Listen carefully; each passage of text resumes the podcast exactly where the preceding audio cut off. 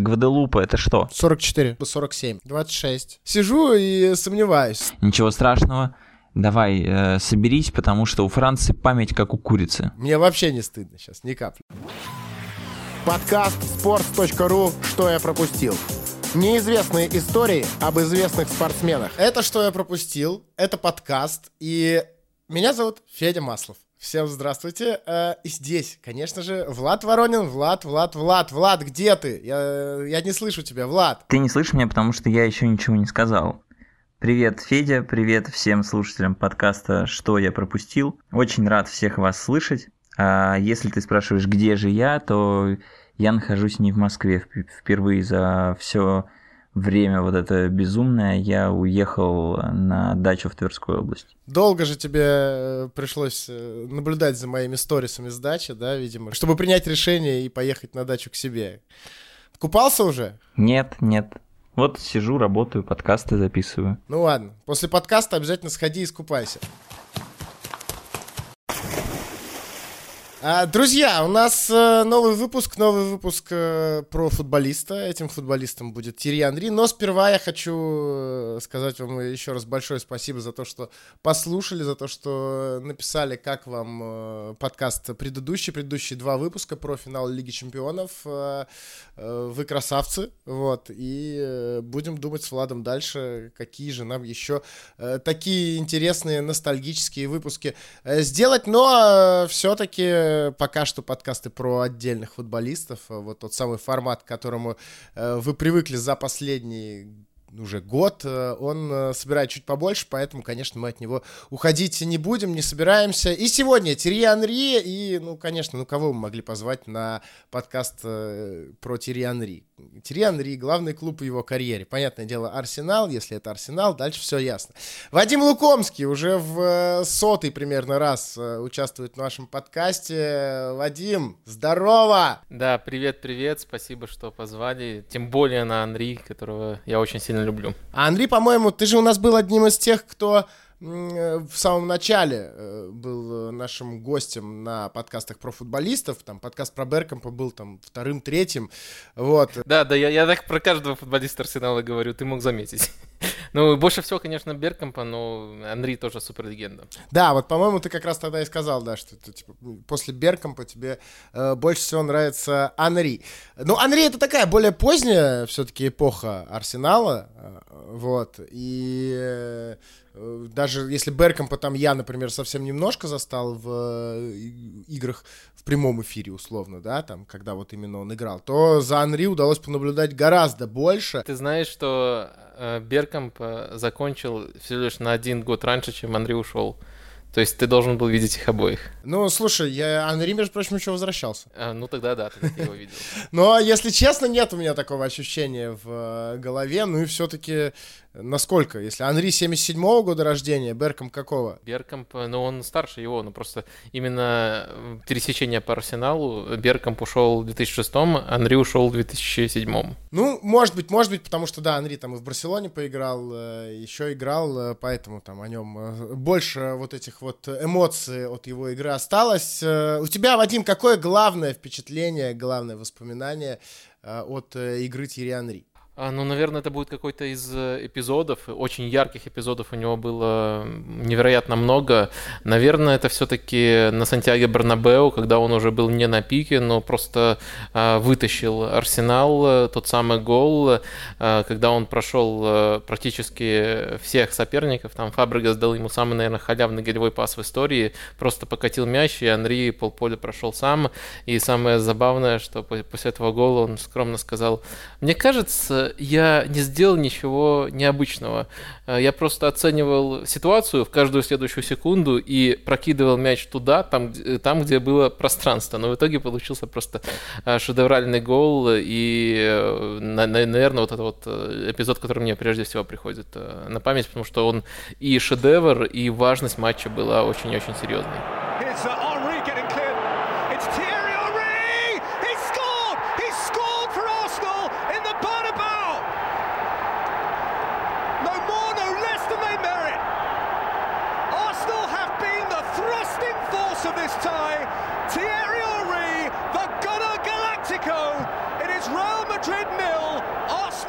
А у меня вот почему-то все равно, я думал все про Анри. Понятно, что он остался э, в памяти как э, такой топовейший нападающий Арсенала и человек, который очень много и голов забивал, и, кстати, голевых передач отдавал, мы об этом сегодня поговорим еще обязательно.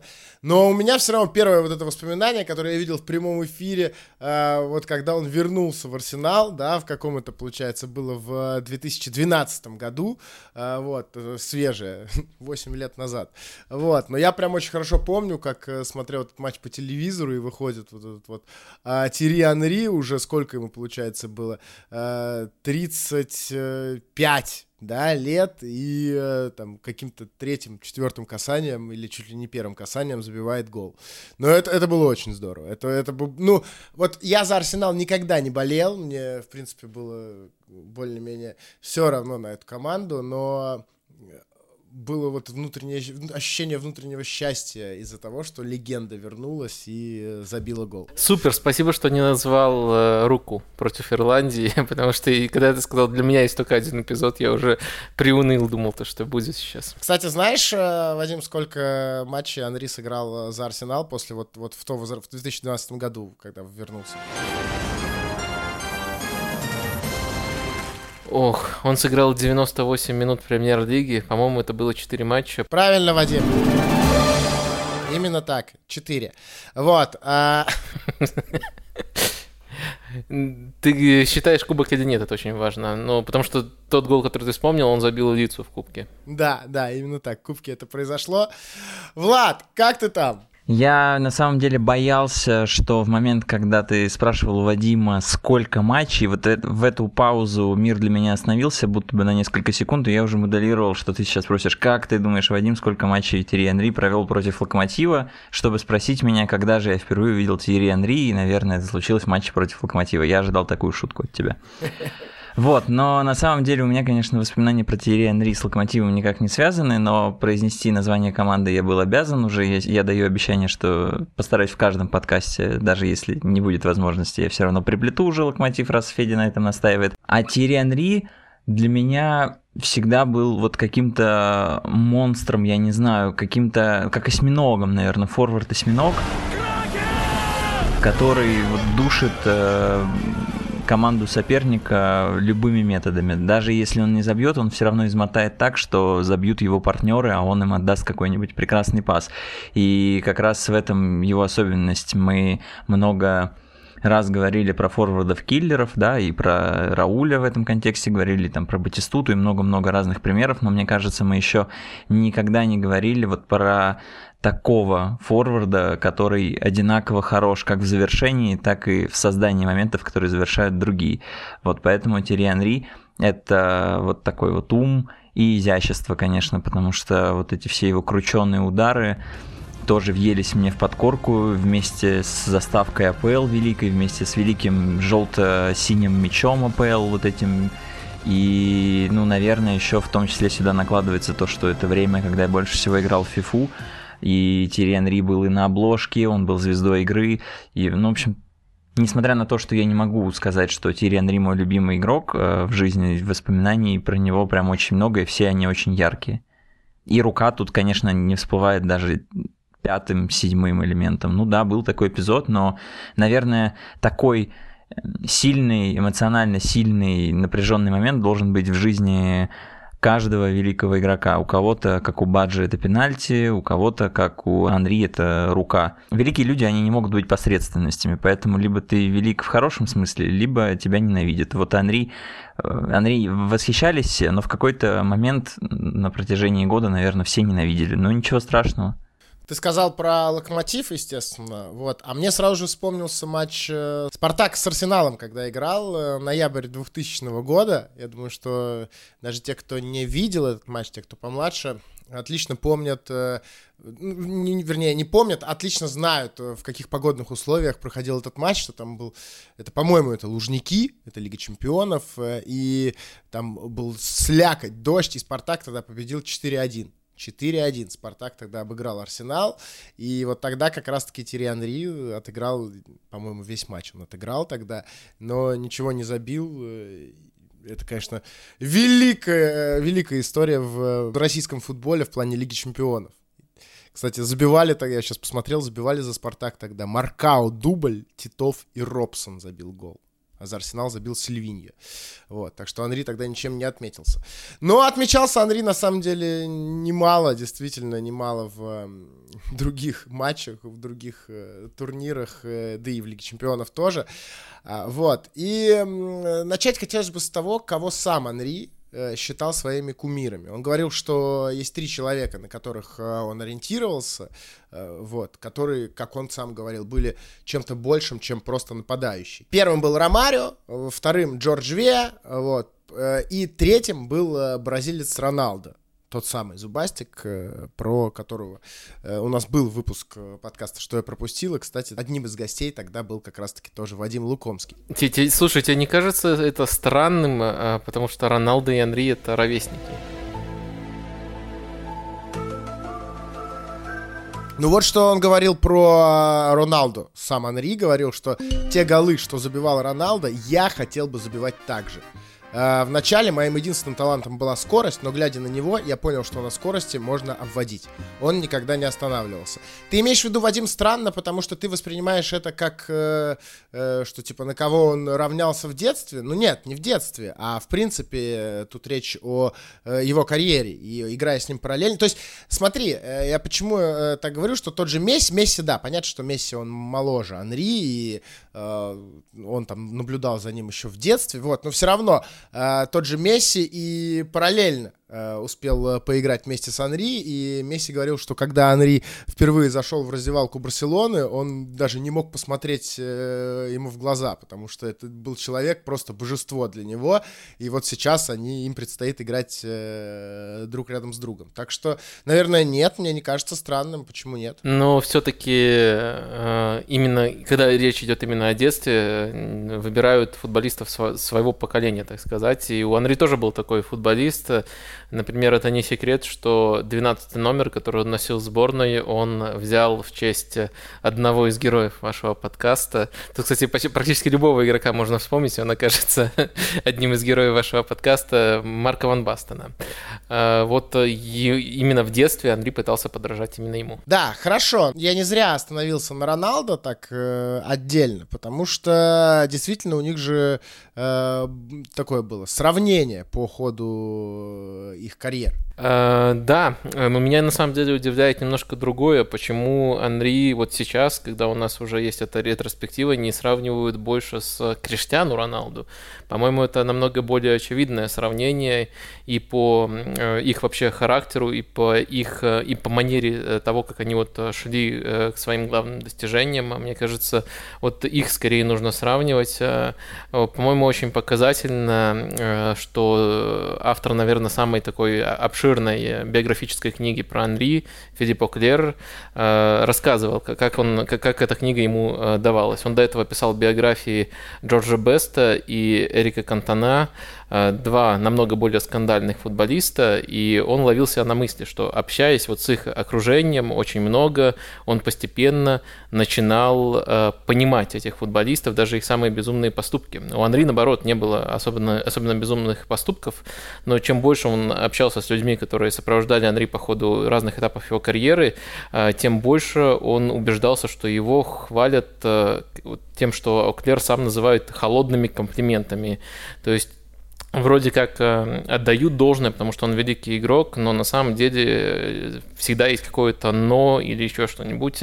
И про, про Роналду, мне кажется, можно примерно то же самое проследить, если, если вот э, пообщаться с теми, кто о нем отзывается. И мне кажется, природа этого достаточно одинаковая. Они в хорошем смысле эгоисты, которые заточены на самосовершенствование своего таланта.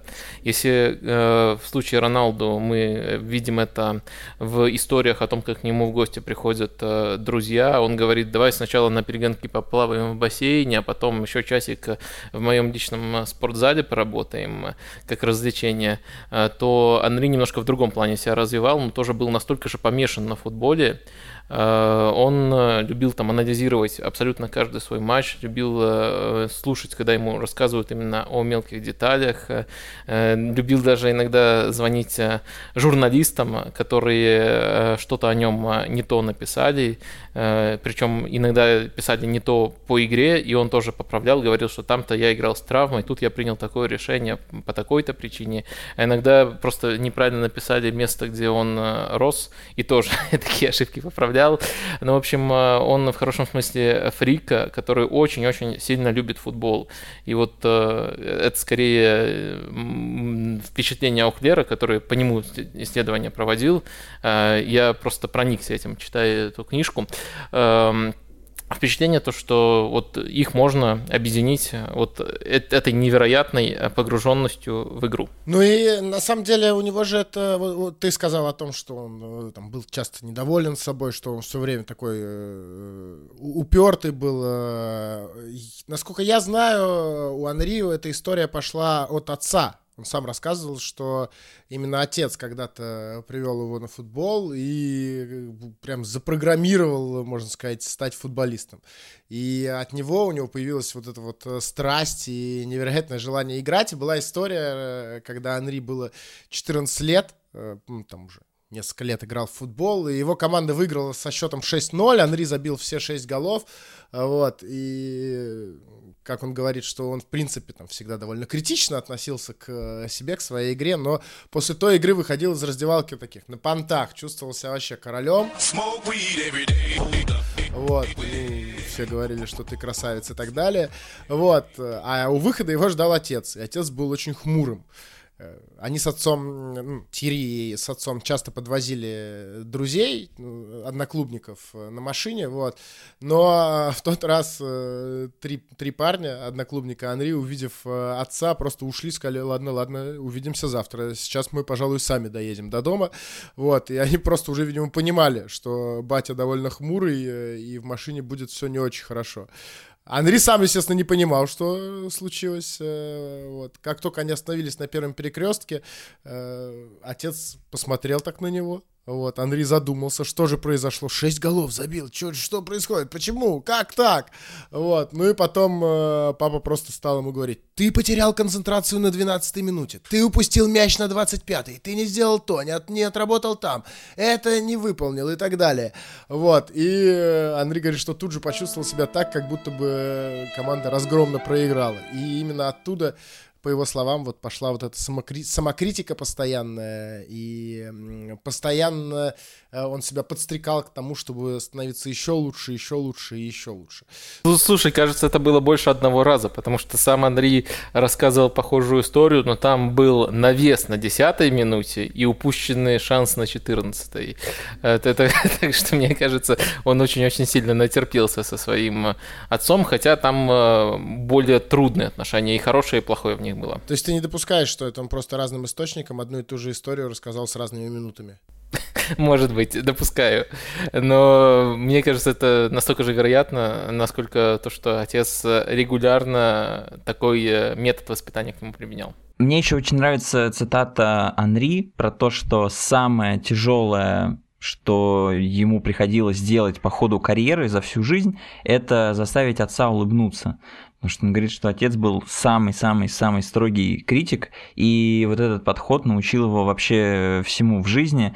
А, вот это фриковство, с которым он э, читает медиа, с которым он разбирает свои игры, с которым он сейчас работает уже как тренер, а, оно вот заложено именно отцом, потому что он говорит, есть, я никогда не думаю, не радуюсь прошедшей игре, а всегда уже думаю о следующей. И вот часто это просто такая удобная форма для тренеров, да, что ну все уже прошло, мы думаем про следующую игру, но в контексте Анри, судя по всему, что его окружает и как он размышляет обо всем, это действительно правда. И мне кажется, что это реально очень тяжело. Он же часто говорил про одиночество, и книга Филиппа Аклера, на которую ссылался уже Вадим, она называется, ну, грубо говоря, одинокий на вершине, вот, вот это вот э, одиночество в своем перфекционизме, оно в чем-то гнетущее, но при этом вот именно оно, мне кажется, и сделало Анри, а, ну, нельзя, наверное, сказать совершенным, совершенства не существует, но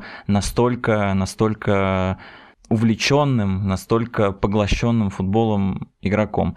И, естественно, есть еще одна такая базовая мудрость, которую, наверное, многие могут спутать с мудростью из какого-нибудь пацанского паблика во ВКонтакте, но Анри говорит, что именно вот эти разговоры в машине с отцом а, научили его учиться на ошибках. То есть не концентрироваться на чем-то, что ты сделал хорошо, гол забил, а разбирать, почему ты не забил гол в другой ситуации.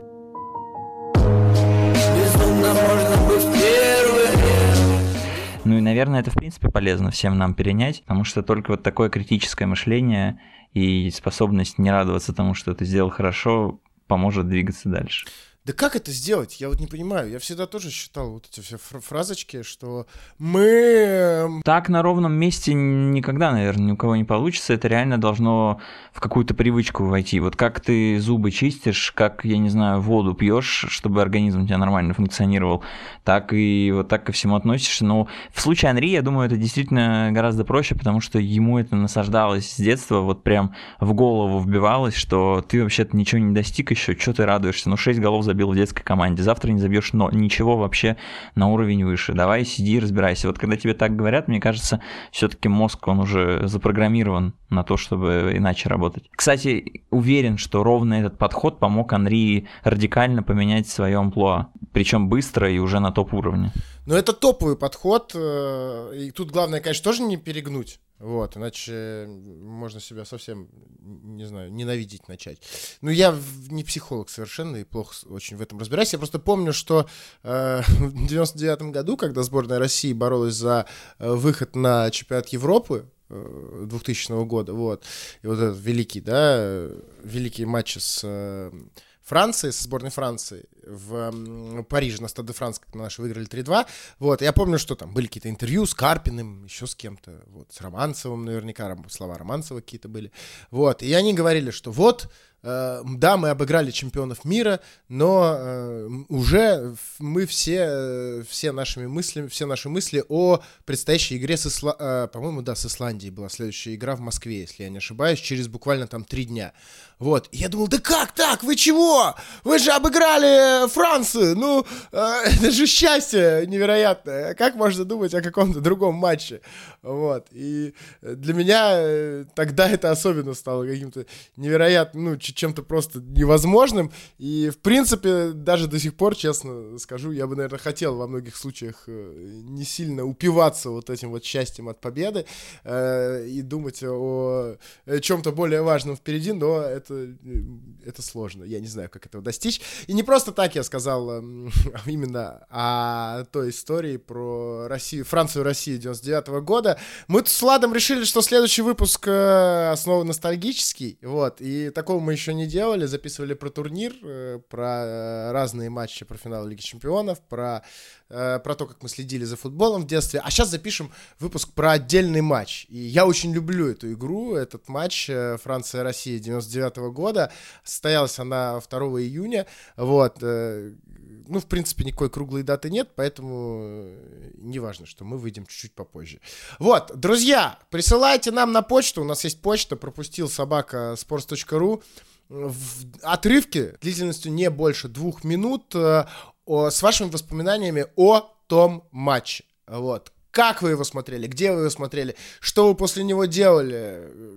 Как вообще, может быть, ваша жизнь коренным образом поменялась? Ну так и я, слава богу, ни Рики, ни Мартин не выдвигался на Оскар французам не забивал. Лично у меня это, наверное, один из самых э, важных, один из самых запомнившихся мне матчей вообще в моей жизни, э, потому, в том числе потому, что там два гола забил Александр Панов, который тогда был кумиром, наверное, всех питерских э, болельщиков. Вот, в общем, пропустил собака sports.ru ваши аудиофрагменты до двух минут и обязательно, если там будет классно, здорово, качественно, попадете в наш подкаст. Ну а сегодня про Анри, продолжаем. Да какой продолжаем? Только, только начинаем. вот. А, и, наверное, кратко давайте чуть-чуть про его детство. А, вот. Рос он в пригороде Парижа. Вот. Место называлось Лез Юлис. Я понятия не имею, где это, но это южный пригород Парижа, как сообщает нам интернет. Там даже железнодорожной станции не было. Вот. И сам Анри рассказывал, что когда мои ровесники веселились на улице, я только смотрел на них в окно. Он как-то вот привык к одиночеству, э, вот, и э, мама даже особо не, не разрешала ему выходить э, по вечерам из дома. Вот, и Андрей говорит, что в то время это было очень больно, зато сегодня, зато сегодня почти все мои детские друзья сидят в тюрьме. Не просто хулиганство, а совершенное группой лиц по предварительному сговору. Именно по такой статье, более строгой, как выяснилось, заведено уголовное дело в отношении футболистов Павла Мамаева и Александра Кокорина а это уже до 7 лет тюрьмы. Еще кое-что из э, детства Анри, это то, что он был очень легок и быстр, ну, скорость всегда была его хорошим качеством, но при этом э, физически был слабым, падал э, практически от любого столкновения, э, вот. И после тренировок там мог возвращаться домой, попадал под э, ветер, под дождь и на утро сразу начинал кашлять и чихать. Но Э, однажды съездил на, канилу, на каникулы в Гваделупу к бабушке. Она его там поила чаем с целебными травами. И э, стал э, он получше себя чувствовать, посильнее стал ребенком. Федь, к тебе вопрос есть. К тебе есть вопрос. Гваделупа это что? Ну, не знаю, это, мне кажется, страна, нет? Или это остров? Что это? А не, а реально, подожди, это, это страна или, или что это? Как думаешь? Есть Гватемала, это точно страна. А Гваделупа... Нет, смотрите.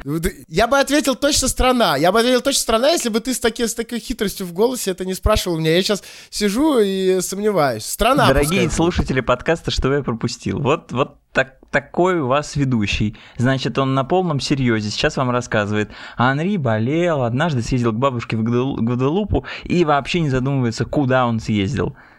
Вот давай еще у тебя 5 секунд у тебя есть, чтобы ответить. В моей голове, в моей голове, я не буду, я не гуглю сейчас, честно. В моей голове Гваделупа это э, как какая-то вот какой-то островная э, страна где-то в э, Центральной Америке.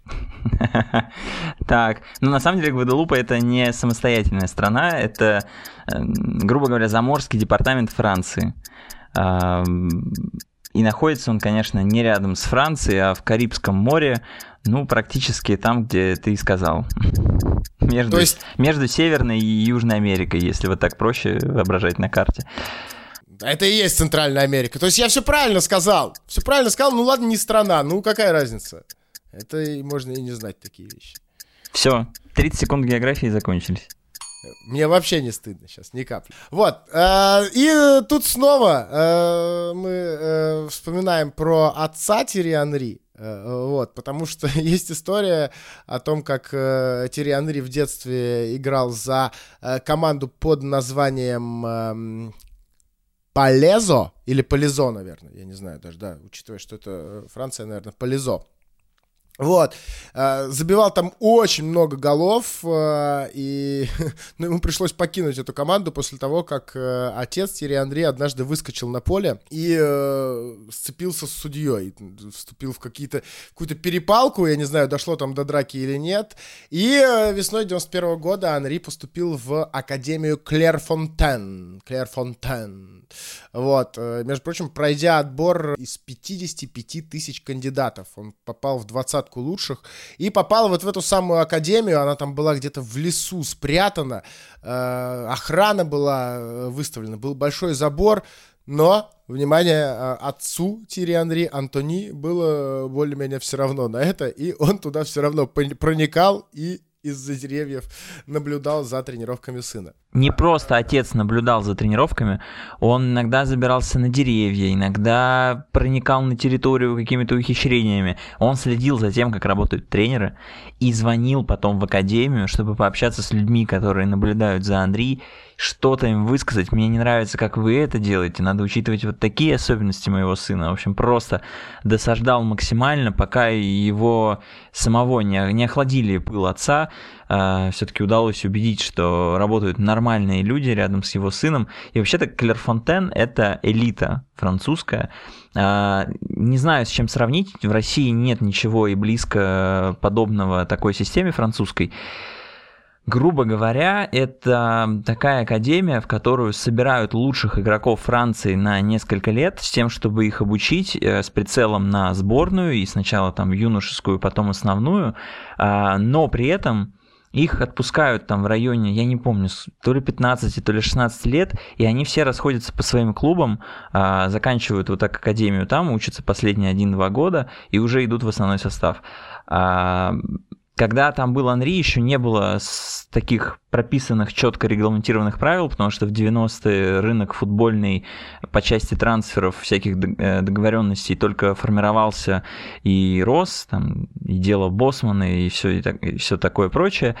А, так вот, когда был Анри, были всякие сложные течения, какой клуб ты выберешь, академии друг за друга боролись, потому что во Франции, как мы все знаем, ну, академий сильных очень много, не только ПСЖ выращивает игроков, и региональные команды, которые могут, может, даже кажется, такие середнячки, на самом деле поставляют кучу-кучу талантливых игроков. И вот тогда боролись за футболистов. Анри тоже пытались переубедить с тем, чтобы он выбрал э, не Монако, а Нант. Это делали, по сути, там, методами дедовщины. Старшие прорывались к его комнате, стучали в дверь и говорили, иди выбирай Нант, Анри, чего ты вообще тупишь? Анри им дверь не открывал, э, выдержал этот прессинг. А сейчас все на самом деле очень просто. Талантливых парней, которых вот этих 13-летних э, берут в Клерфонтен, с ними уже в 13 можно подписывать контракт.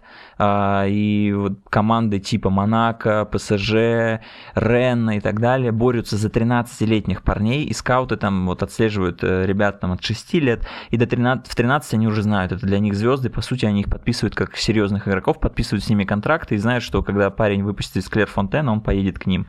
То есть отбирают не после Клерфонтена, а еще при поступлении туда.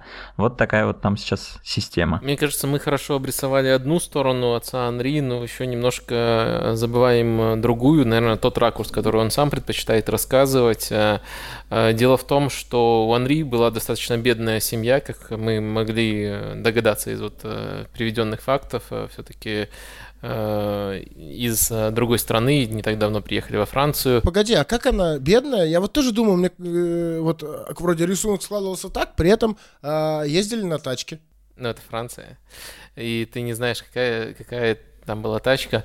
Э, важно, что его отец э, Тони э, ушел со, со своей привычной работы э, для того, чтобы полностью посвятить себя работе над сыном. Понятное дело, он там всем рассказывал, что это Анри, он будет играть за сборную Франции, я уверен, но он не просто был голосновным, он действительно верил в это, потому что готов был э, многим жертвовать ради этого. У них было мало денег, ему приходилось для того, чтобы содержать, э, ну, в те, в те периоды, когда совсем плохо становилось содержать семью, какие-то подработки себе находить, но с постоянной работы он ушел именно из-за Анри. И еще, когда Анри э, подписывал контракт, контракт с Монако, э, ему никаких бонусов э, не прописали, там бонус подписной никакой не прописали, но прописали единственное условие, что за счет клуба его могут навещать родители. И тоже, конечно же, к этим переговорам был очень сильно причастен его отец Тони.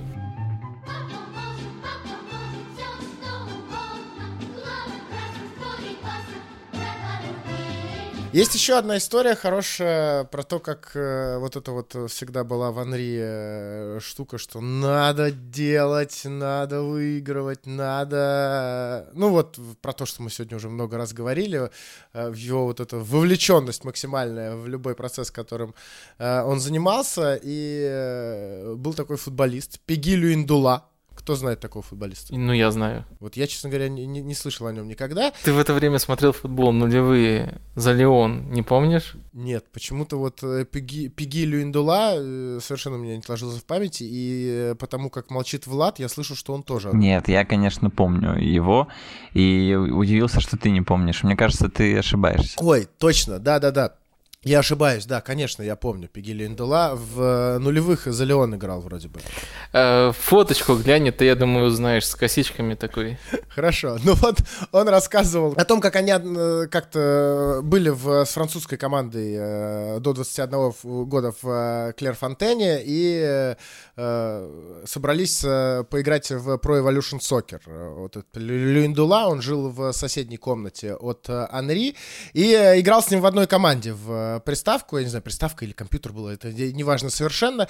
И вот они проиграли в полуфинале, и все, Люиндала сказал, все, я устал, я пошел спать. Но Анри схватил его, сказал, нет, я тебя не отпущу, пока мы этот кубок с тобой не, вы, не выиграем. Э, вот, Люиндала говорит, нет, хорош, отпусти, я спать хочу. Но Анри настоял на своем, и они до 5 часов утра играли, пока, наконец, э, не выиграли э, кубок э, в в Pro Evolution Soccer, и когда выиграли кубок, Анри был максимально счастлив, э, и, как он говорит, что он э, тоже был счастлив, то есть вот это вот желание максимальное, оно э, не только на футбольном поле, вернее, на футбольном поле, но даже в видеоигре было у Анри и передавалось тем, с кем он играл. Ты знаешь, кто тренировал в молодежной сборной Анри? Давай просто пальцем в небо. Рожели Мер. Нет, ну ты его точно знаешь, Раймон Доминек. Да, о, это же великий этот э, астро, астролог. Да, да, и кстати, по поводу Анри был один из его самых точных прогнозов. Иногда так бывает, что совпадает, потому что когда в 97 году или даже 6 не было очевидно, что Анри поедет на чемпионат мира 98 -го года, когда он играл еще за молодежку, Доминек сказал, если продолжит в том же духе, я уверен, что он будет играть на следующем чемпионате мира, и потом перед чемпионатом мира Доминек, э, по сути, во вред себе э, просил за Анри. То есть просил э, Эми Жаке, тренера главной сборной, взять Анри на чемпионат мира, э, убеждал его, что он не разочаруется, при том, что Анри мог теоретически быть полезным и молодежной э, сборной, там тоже турнир в это лето проводился. Кстати, про чемпионат мира 98 -го года Анри же поехал и выиграл его, да? Насколько я понимаю. Ну да. Uh, вот, и uh, в, мы недавно совсем, у нас был подкаст про Дидье Драгба, и у нас там uh, мы вспоминали о том, как Дидье Драгба лежал, смотрел, как Терри Анри человек э, более-менее одного с ним э, возраста э, поднимает кубок над головой, а он просто лежит на кровати и ест пиццу. И вот примерно в то время Дидье Драгба осознал, что что-то как-то не так, тоже надо как-то пробиваться. Вот, ну и вот так получается, э, возможно, не сам Тирианри, но у меня именно Тирианри отложился в памяти, э, в какой-то мере э, замотивировал в том числе и Дидье Драгба. Кстати, кто не слушал наш подкаст про Дидье Драгба, вот он был совсем недавно, обязательно включите и послушайте. Ну а тогда Анри играл за Монако, и еще за два года или за год до того самого чемпионата мира во Франции мог из Монако попасть в совершенно мощный клуб, э, клуб под названием Реал. Это одна из самых э, вообще запутанных историй э, в биографии Анри. Монако очень здорово шел, тогда Жан Тигана тренировал Монако. Анри действительно круто там для молодого футболиста забивал, и внезапно нарисовался в его жизни человек, которого зовут Мишель Базилевич или Базилевич, наверняка он с сербскими корнями. Это очень мутный такой, э, даже не агент, но кто-то, кто-то кто косит под агента.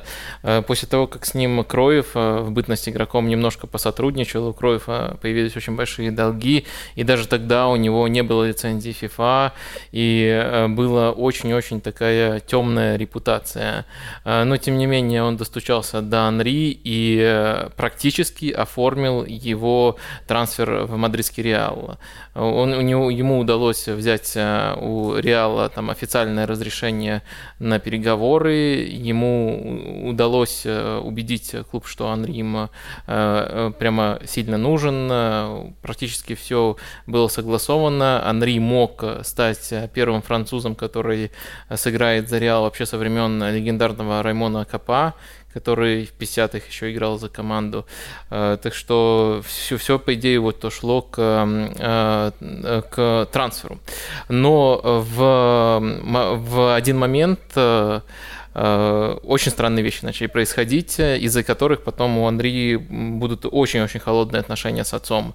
Его отец сначала наврал, непонятно по какой причине, я до конца, по крайней мере, не понимаю, наврал Реалу про контракт Анри. То есть он сказал, что контракт Анри истекает э, в конце 97 -го года, э, в конце сезона 96-97.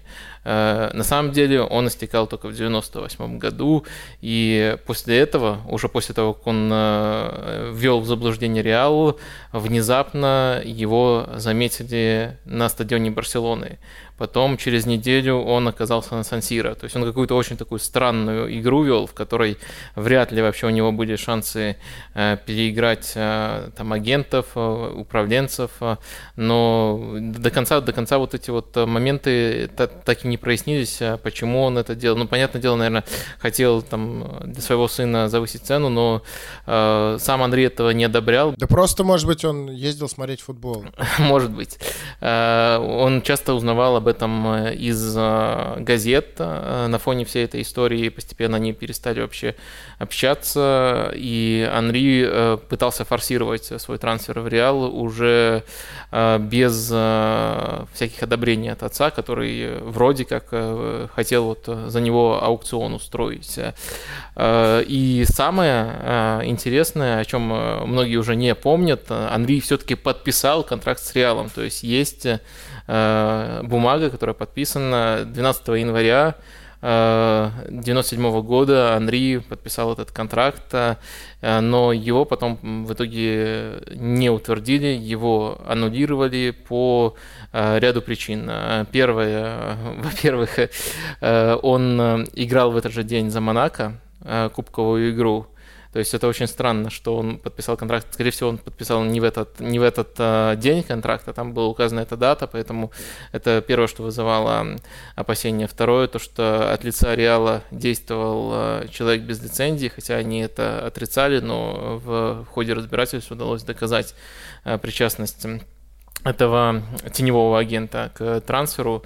Э, ну и в итоге э, Реал оштрафовали, по-моему, там на 80 тысяч, Андрей на 40. Э, и вообще Андрей на самом деле тут легко отделался. Вот из-за таких теневых историй иногда вообще банят футболистов, но его решили не банить, потому что в таком случае пострадавшей стороной был бы Монако, где он остается. А Монако, наверное, тут единственная страна, которая ничего не замышляла. Они вообще были долгое время в неведении, и было бы, наверное, нерационально наказывать их за эту очень-очень мутную историю. А, практически все Вадим рассказал, но я бы дополнил парой деталей. А, во-первых, Монако публично пошел в атаку на Реал и говорил президент э, Монако прямо в медиа, заявлял, что не ожидал такого подлого поведения от такой солидной команды, как мадридский Реал. Подлое поведение заключалось, конечно же, в том, что за спиной у клуба велись переговоры, а, как известно, это, во-первых, не приветствуется, во-вторых, запрещено, если речь не идет об истекающем через в течение полугода контракте.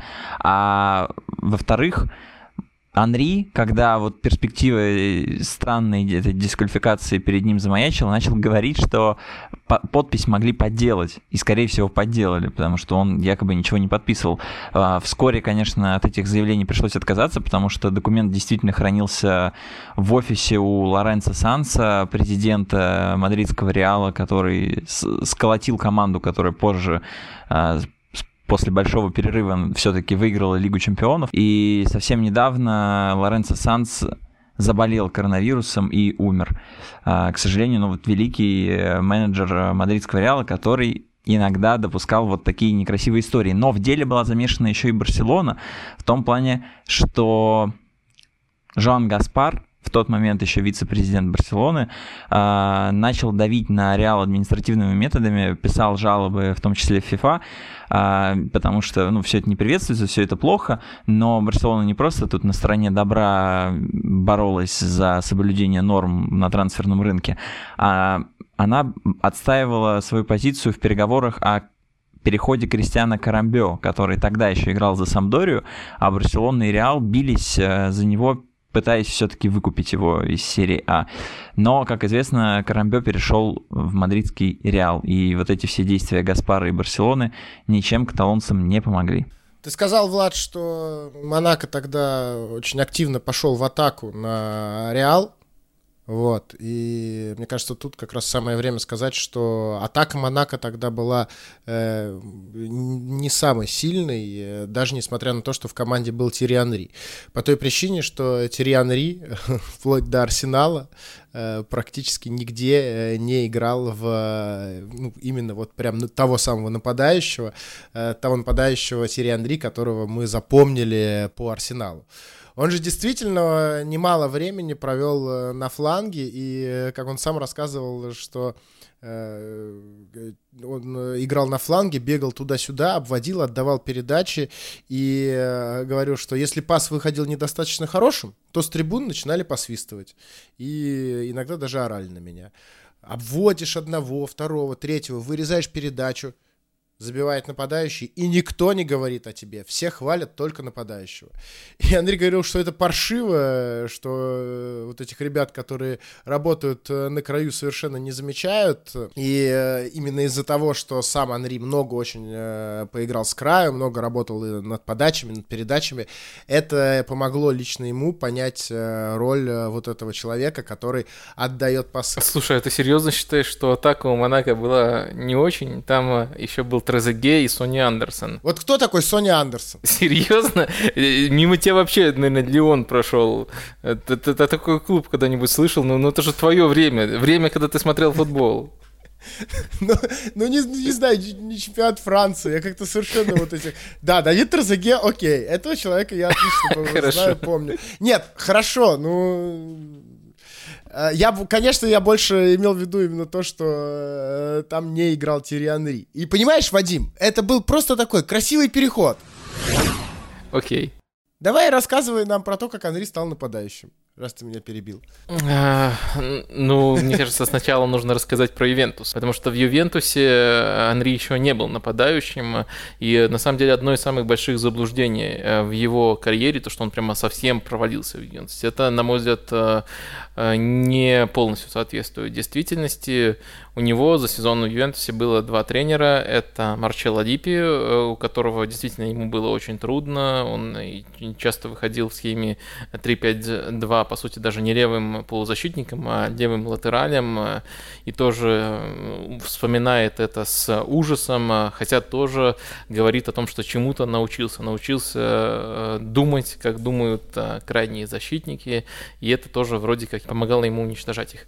Но в, цел, в целом при Марчелло Диппе действительно была очень грустная картина, но потом по ходу сезона пришел Карло Анчелотти, и все стало постепенно налаживаться. На самом деле Анри э, вспоминал, что он не уходил из Ювенса, потому что там не смог бы закрепиться, не смог бы играть. Как, раз наоборот, к моменту, когда он э, решил уходить, э, у него был неплохой отрезок в первой команде, у него был там отличный матч, например, с Лацио, э, где Ювентус 3-1 победил, Андрей поучаствовал в двух голах.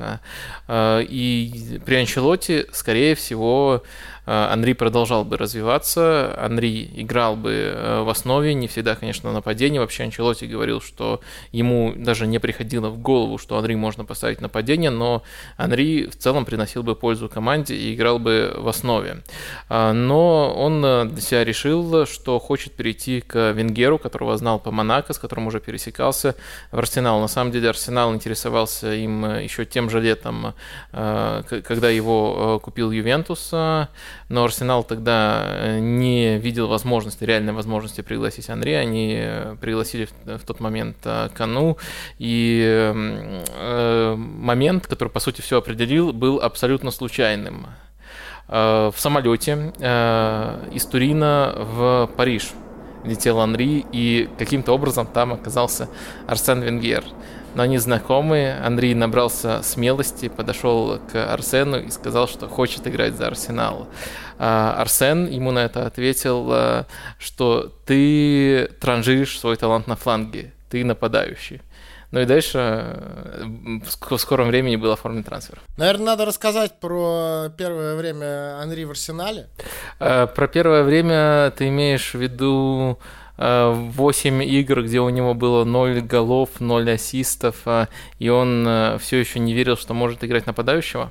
В целом, мне кажется, надо рассказать э, о том, как его сначала приняли в арсенале, и вот э, очень хорошая история о том, как он э, вот эти вот гетры свои натягивал очень высоко, и над ним все смеялись. Э, Э, он же действительно был, там, игровая футболка у него была с длинным рукавом, он в перчатках играл, разминался, вот, и на трибунах его не особо понимали в этом плане, они ему, ему кричали, что это, это, это танцор балета, что ли, что он тут делает? А Анри отвечал, да мне просто холодно. Вот, ребят, я это не значит, что я не хочу. Всегда, когда говорят, э, это не балет, это что танцор балета, я здесь вступлюсь э, за интересы такого прекрасного искусства, как балет. Мне кажется, фанаты, которые упрекали Анри в какой-то немужественности и говорили, он что, как он тут в балете, что ли, просто не представляют, какие нагрузки на самом деле у артистов балета, и похлеще многих они там выдерживают и трудятся. И то, что они исполняют некоторые прыжки и поддержки и вытягивают ноги, еще не значит, что э, у них какая-то странная не такая не, неправильная работа. Точно так же, как спортсмены пашут, поэтому тогда они говорили, он что здесь как э, у него здесь балет, что ли. На самом деле они делали Андрей комплимент Значит, Анри хорошо разминался. Кстати, в эту тему Гаэтано Костровиди, одно из открытий этого сезона, за Ферентину играет. Э, он занимался балетом и рассказывал, что это помогло ему улучшить э, дриблинг. Так что это очень-очень полезный навык. Ну, на самом деле, футбол и балет – пересекаются больше, чем кажется, потому что, ну, во-первых, у Арсенала, и, кажется, даже Терри Анри там участвовал, была как-то рекламная кампания с артистами балета, когда футболисты, такие неотесанные мужики со странными э, движениями приходят э, к артисткам балета Ковен Гарден, по-моему, и все это выглядело очень нестандартно. А, нет, там все-таки не было Терри Анри, я вот пока говорил, прогуглил. А, но ничего, все равно это было связано с Арсеналом. Но к вопросу про тренировки, э, как-то балет повлиял на тренировки Тоттенхэма. Э, команда приезжала в СССР летом 59 года, и в том числе, конечно же, посещали они Большой театр. Это обязательная программа для всех статусных иностранных гостей. В, том, в Большой театр в том числе ради этого, или в первую очередь ради этого вкладывались большие деньги, чтобы было что показать иностранцам впечатляющего. Так вот, э, одного из тренеров Тоттенхэма сильно поразило то, что они увидели. Они поузнавали, как вообще тренируются артисты балета. И когда Тоттенхэм вернулся в Лондон, тренер Николсон нанял э, бывшего тяжелоатлета, который проводил тренировки, подобные тем, что были в Большом театре. Так что связь футбола и балета недооценена.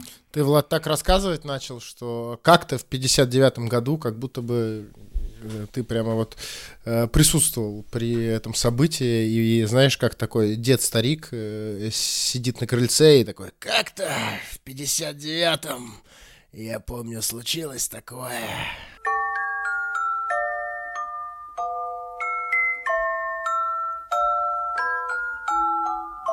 Ну, давайте к Арсеналу, наверное, вернемся от Тоттенхэма снова. Вот. И э, как раз-таки к тому, как принимали Анри в э, клубе, он рассказывал, что на него довольно много гнали по поводу того, что там он э, не шел бороться до конца. Он говорил, что э, была там условно какая-то тренировка, э, вот, и э, с краю Ли Диксон э, навешивал э, просто в штрафную куда-то, в зону. Вот, не туда, где находился Анри, а уже в зону. Анри говорил, ну ты разве не видишь, что защитник уже в нескольких метрах, на несколько метров впереди меня? Почему ты навешиваешь туда? Нереально догнать мяч. Естественно, Анри останавливался, не шел в эту борьбу, а ему со всех сторон начинали орать. Эй, come on, чувак, ты должен бороться, ты должен идти в штрафную до конца.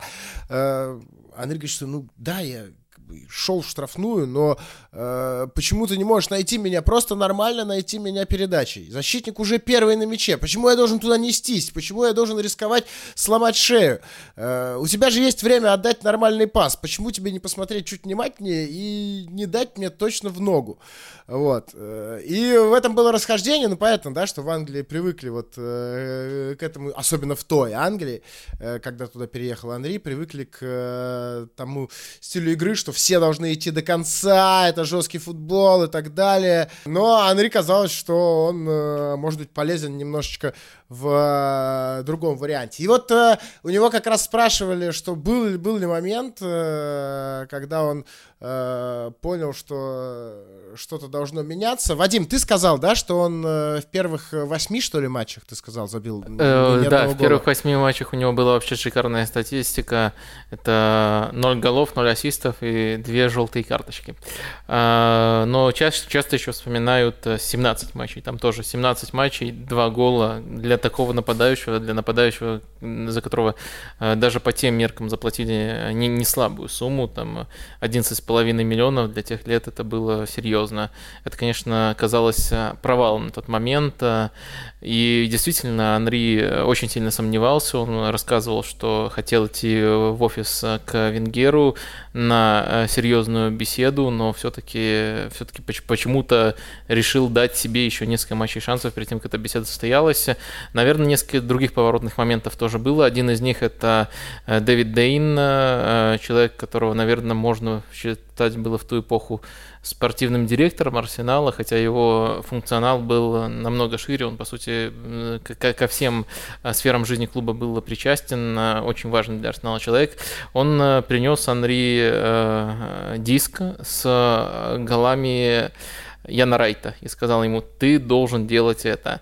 И Анри улыбнулся и сказал, что и так э, очень э, восхищается Райтом, э, что давно о нем знает, потому что когда он был вообще малым, его любимая команда Париж страдала в Кубке Кубков именно от голов Райта.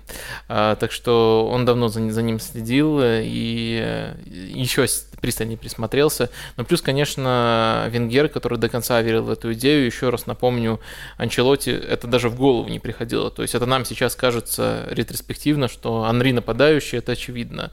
Но тогда это не было такой истиной, но Венгер на этом настаивал, настаивал, и постепенно Анри обрел нужную в себе уверенность, а качества были у него всегда.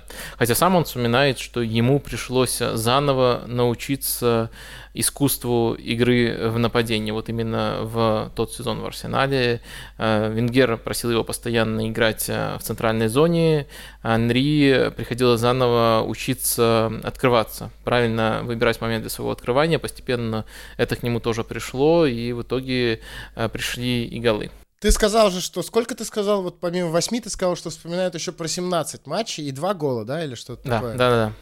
При этом в первом сезоне в Арсенале а, в первом, вот в том самом, получается, да, он забил да, 26 да, в том самом. голов. 26 голов он забил в скольки, сейчас я скажу, получается, в 47 матчах. Это сезон 99-2000 э, года. То есть э, он отсиделся, вот, э, передохнул немножко и э, просто включился и начал забивать. И про это есть как раз-таки отдельная история. У него спрашивали как-то, что э, говорят, что иностранцам нужен год, чтобы адаптироваться, а он говорит, что мне понадобилось три месяца, и он отлично помнит игру, которая все изменила. Это был матч против Миддлсбро в ноябре. И кажется, да, э, я когда читал про это, э, там начинается прямая речь Андрей с того, что мы выиграли 5-1, и кажется, что сейчас э, продолжение истории будет из серии того, что я забил все 5 голов. И вот тогда я понял, что... Но нет, было совершенно не так. Мы выиграли 5-1, говорит Андрей. Три гола забил Овермарс, два Деннис Берком. А я был на лавке и подумал, уже ноябрь, а я все еще на скамейке. Я уже забивал Саутгемптону, Айку, э, но все. После игры с Миддлсбро я поехал э, домой на пригородной электричке, ехал с фанатами, с большой сумкой в тренировочном костюме, но никто меня не замечал, всем было плевать. И тогда Андрей пришел домой и решил, что все, это должно заканчиваться, и э, он должен как-то поменяться, чтобы люди его поняли и приняли его игру. Вот. Но при этом он, конечно, понимал, что чтобы его приняли, он должен э, играть хорошо и доказывать. Должен забивать голы, но он решил, что он должен забивать голы в каком-то своем стиле, потому что просто сидеть и рассказывать, что ты хочешь играть, что ты в порядке и так далее, это, э, конечно же, не работает. И дальше опять Андрей говорит. И когда люди увидели, что я ухожу налево, обвожу игроков, заставляю их ошибаться, отдаю передачу или забиваю гол, они поняли, а что если правда позволить э, ему двигаться немного больше? Э, и тогда Андрей начал э, больше перемещаться, больше возвращаться назад, забивать голы, в том числе из-за штрафной, и это работало. И сам Андрей говорит, что вот та самая игра против Миддлсбро вновь дала ему понять, что он должен очень-очень много работать, чтобы качественно конкурировать в линии атаки.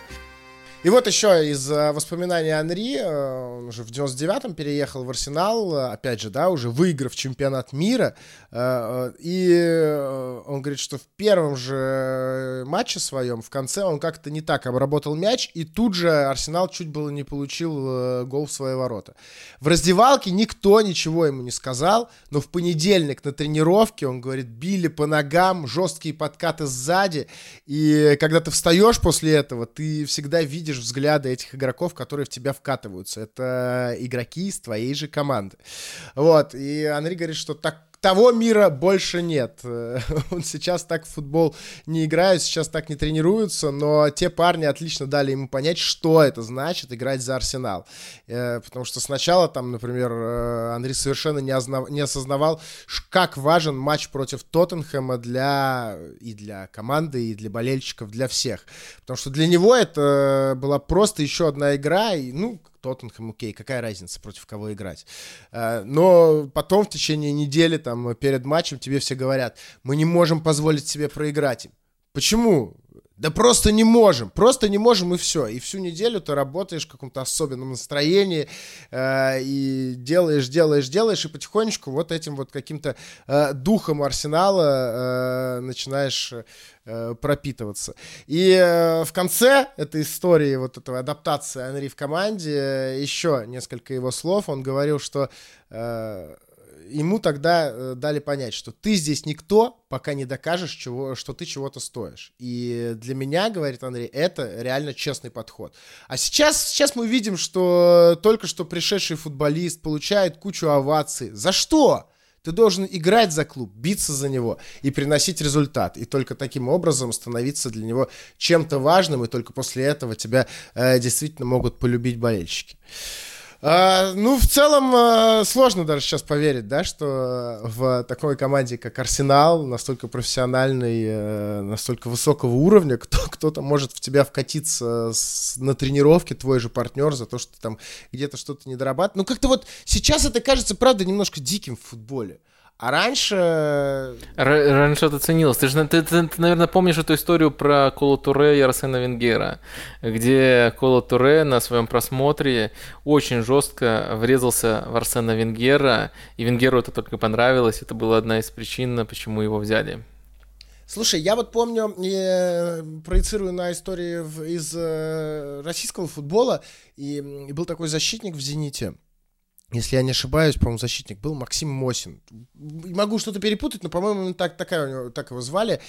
И э, это немножко другая была история, э, гораздо менее приятная, если здесь, да, это про а, командный дух, про вот это вот э, то, что один за всех и все за одного и так далее, то вот Максим Мосин, по-моему, он крест я не буду говорить, ну, короче, серьезную травму он какую-то получил из-за того, что на тренировке в него просто э, въехал э, старший э, партнер по команде, потому как они э, бились за одно место в составе. Или же там, может быть, не сам он въехал, а, ну, вот, вот так, так называемая дедовщина, которая была в, э, во многих командах, ну, в российских-то уж точно, когда приходит молодой и явно более быстрый, более э, высококлассный игрок, э, просто потому что он там более талантливый, и э, э как человек, который уже давно в команде видит, что он претендует на его место, вот такой историей все это могло закончиться, могли в него въехать. Вот такое я помню. вот.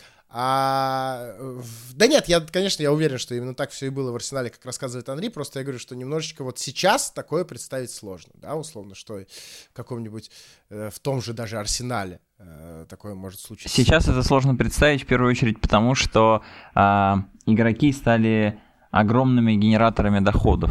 Ну, нельзя подкатиться под главную звезду, нельзя подкатиться под э, Терри Анри, или, если спроецировано сейчас, да, нельзя подкатиться по, под Пьера Эмерика Абамиянга, сломать его, чтобы он лечился три месяца. Э, эти три месяца э, Арсенал будет без своего бренда в атаке, не сможет мелькать э, как прежде, и там ну, это плохо просто для коммерческой составляющей. И, в принципе, футбол вот от этой своей природной жесткости, дворовой пацанскости он ушел. Ну, это нормально. Это, ну, это взросление индустрии в коммерческом смысле. И я понимаю ностальгию, это образ красивый, но эти времена, они ну, не вернутся уже никогда.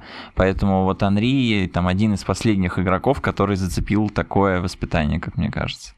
Мы сейчас говорили про Анри как э, форварда-киллера, но рассуждая о такой эволюции в смысле амплуа, нельзя игнорировать и то, что мы сказали в начале. Анри потрясающе пасовал. Он отдавал предголевые передачи, развивающие передачи и, соответственно, голевые передачи тоже активно своим партнерам раздавал. И Конечно, все помнят великий сезон, когда Анри наколотил 24 мяча и совместил это с 20 ассистами.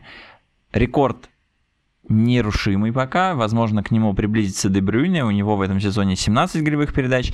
И Сити предстоит еще сыграть 10 матчей. Ну, может быть, э, рекорд Анри падет, но 24 плюс 20 это фантастика. И фантастика это стало... Это 44. Верно. Я ошибся. Но вот эта вот фантастика, которая 44, она была бы недостижима, конечно, без прошлого Анри то есть работы на левом фланге. А, тут интересная история из еще эпохи Клер Фонтена, которую мы вспоминали. Там с Анри работал а, бразильский тренер Жоакин Филиан, и Анри вспоминал, что на некоторых тренировках были креативные задания. Каждому футболисту Филиан на двустороннюю игру давал особую установку. Например, ты, Анри, очень быстрый, но сегодня ты не используешь скорость. Ты играешь пешком. Парень там, с сильным дальним ударом может бить только сблизи. А, парень, который никогда не пасуется, должен отдавать передачи и так далее, и так далее. Вот так перемешивались задания, как челлендж. А, и вот Анри, когда его учили постоянно вместо удара делать выбор в сторону паса, постоянно думать не только о том, чтобы бежать, но еще и оценивать, где находятся партнеры. Вот он науч... говорит, что научился в тот момент оценивать, где находятся партнеры, вот ровно благодаря такому креативному заданию. И тут мы, конечно, возвращаемся к э, вот этому сезону 24 плюс 20. 44. Да, 44. Почему Анри вообще пасовался же? Не только потому, что он прекрасно видел поле. А, мне кажется, важна еще его игровая философия. Размышляя о ней, он отсылает э, нас к баскетболу, как это ни странно, и говорит, что он рос на Майкле Джордане.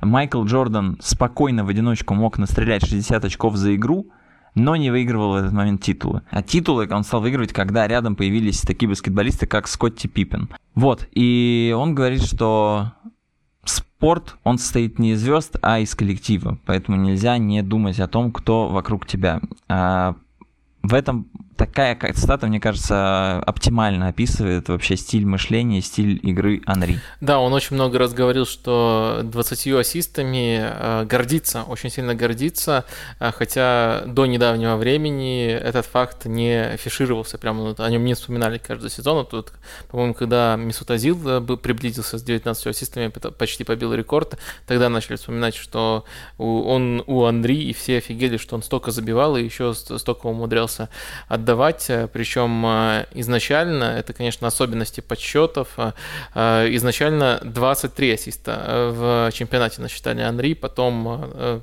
сменились поставщики данных, каким-то образом случился пересчет, и сейчас в официальных данных записано 20 ассистов, так что еще можно, грубо говоря, 3 держать в уме, там наверняка были пограничные ситуации, где можно засчитать, можно, наверное, не засчитать, наверняка какой-то рикошет был, либо что-то что вот э, подобное. А получается, если бы у него было 24 гола тогда и 23 ассиста, то тогда было бы 47. Здравствуйте, наши любимые Биби-знайки. Сегодня мы начинаем учить ребят считать. Э, да, я перепроверил, в уме, кстати, перепроверил, да, все верно. Угу. Действительно, э, вот эти голевые передачи, они отображают э, более широкую роль Анри на поле. Если мы вспомним, в какое время он приходил э, в АПЛ, это 99 год, э, тогда, по сути, очень популярна, во-первых, была схема 4-4-2, и нападающие делились на несколько типов. Был, была разновидность связки большой-маленький, очень понятно, как она работает, на одного забрасывают, другой открывается, чтобы бороться там за подбора, либо открывается за спину защитником. Э, была связка тоже двух очень э, статичных, но хорошо понимающих друг друга нападающих Йорка и Коула, но это тоже абсолютно чистые нападающие. Э, и была связка, где вот есть чистый такой фиксированный нападающий, а под ним играет художник, которого тоже относят к нападающим. Это мог быть Рик Кантона в Манчестер Юнайтед, это мог быть Денис Беркомп в Арсенале. Но бродить по всему полю, находить находить свободные зоны, оттягиваться в полузащиту.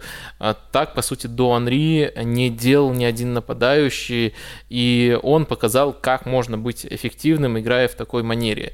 Если говорить о его фирменном приеме, то это смещение на левый фланг, где он получает мяч, и сразу же перед соперником э, дилемма, перед центральным защитником, должен ли он идти за Анри на левый фланг, либо он должен передавать левому защитнику, а у левого защитника, э, точнее, правому защитнику Анри же идет на свой левый фланг, а у правого защитника уже есть э, другой оппонент. То есть это очень простой маневр, но он запутывался. Запутывал соперников, и раньше до Анри никто этого не делал, поскольку нападающие были более ограниченными, и, ну да, придет он на левый фланг, и потом что он там сделает, отдаст просто пас назад.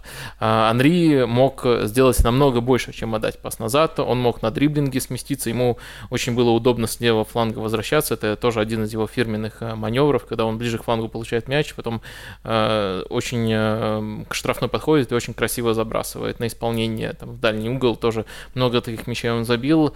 Э, у Анри очень широкий диапазон был, он мог оттуда и комбинировать с партнерами, и напрямую обострять, э, и начинать э, сольный проход. Самое главное, что он практически всегда получал э, мяч э, свободным, то есть у него было время разогнаться. А когда Анри разгоняется, очень трудно с ним э, что-то поделать. И э, мне кажется, кажется, он вообще был первым из таких нападающих, но даже если уйти от мнения моего субъективного и поискать э, э, прямые доказательства того, как он повлиял на подготовку игроков, в том числе в Англии, в английской премьер-лиге, э, то можно найти цитаты людей, которые э, работают там с юношами, э, которые приводили в пример, начали приводить в пример Анри, начали абсолютно по-другому учить нападающих мыслить. Одним из таких был Петер Берзли, который в свое время играл за Ливерпуль, а работал в Академии Ньюкасла. Вот он прямо публично говорил, что Анри поменял роль нападающего, и я своим ребятам в Академии показываю показываю, как нужно играть нападающего, именно современного нападающего на примере Анри. Вадим, ну золотой мяч-то Анри так и не взял. Э, да, потому что какие-то, на мой взгляд, на мой субъективный взгляд, какие-то идиоты вручали золотой мяч в то время. Э, по-моему, у Анри была куча возможностей для того, чтобы... Точнее, у них была куча возможностей для того, чтобы дать Анри заслуженный золотой мяч. Это и сезон э, знаменитый, легендарный сезон, где 24 гола плюс 20 ассистов, что в сумме 44. Это и сезон непобедимых, э, когда у Анри было 30 мячей, и еще был там у него 25 плюс 15. 40. Ля-ля-ля-ля-ля, раз, два, три, считаю. 46 цифр не счесть. Да, 40. Э, и только в чемпионате, я, я, я называю, сколько он э, набивал э, статистику в чемпионате.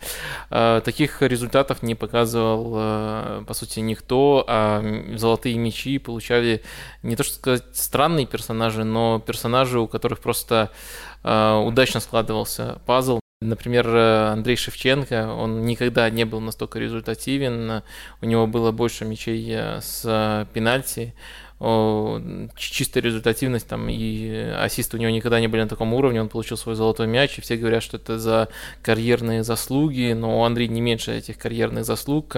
Э, В один год, не знаю, мне кажется, просто все настолько привыкли к великолепию Андрея, что начали его немножко недооценивать.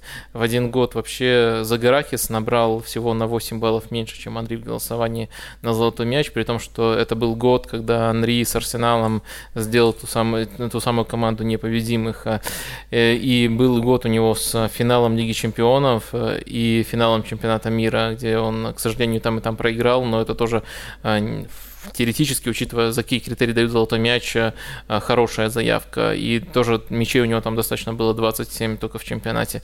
А, Поэтому мне кажется, что э, просто очень-очень неудачно э, для него все сошлось.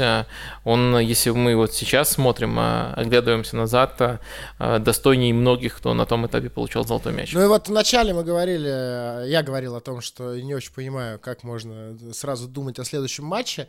Э, И вот сейчас я процитирую Анри, э, то, что он говорил о золотом мяче.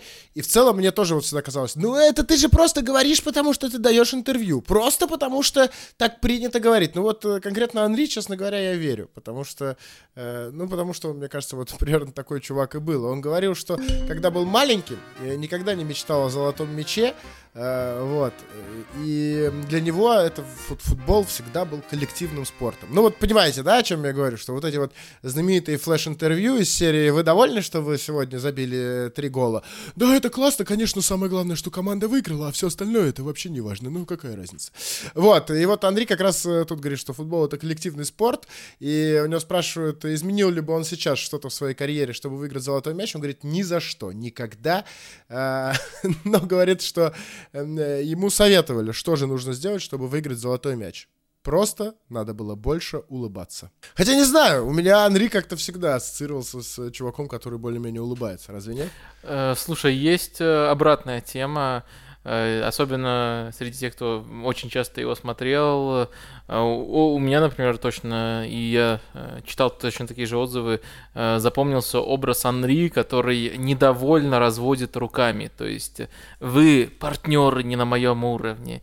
Он и во многие сезоны он имел право это показывать своим языком тела, но такое действительно за ним водилось. То есть мы уже вспоминали, наверное, то, с чего мы начинали, то, что он анализирует каждый свой матч, он помешан на самосовершенствовании, он э, уделяет внимание деталям, и его прямо вот шокировало, когда кто-то не был на его же уровне э, у- увлеченности успехом, скажем так, э, и действительно он выражал такое недовольство. Может быть, э, там его улыбки тоже сохранились, наверное, фотографий точно можно найти достаточно, э, но очень часто он именно так разводил руками и э, снисходительно смотрел на партнеров. Э, И, насколько я знаю, это не только вот э, впечатление болельщиков, э, это в том числе почва, почему к нему многие его одноклубники холодно относились. То есть все-таки немножечко он был таким, да, э, э, как сказать, не знаю, высокомерным, что ли? Почему был? Э, э, Я неправильно говорю, был. Э, Высокомерный, он же все нормально. Да, да, с ним все, с ним все нормально. В Монреале работает действительно. А, Опять же, аналогия с Роналдо. Вот э, была тема, что он э, С Криштиану. да, с Криштиану, что он не празднует голы, если это забил партнер. Конечно, это далеко не так, не так, не всегда было так, по крайней мере, к паре эпизодов э, люди придрались, но вот э, Сан Санри тоже, Паре эпизодов все-таки праздновал. Санри тоже похожая тема. Мы сегодня говорили уже о том, как Анри э, практически перешел, ну или чуть не перешел в Реал, кому как больше нравится. И, Вадим, ты еще говорил сегодня о том, как Анри в, у Венгера в Арсенале, по сути, переучился играть в нападении.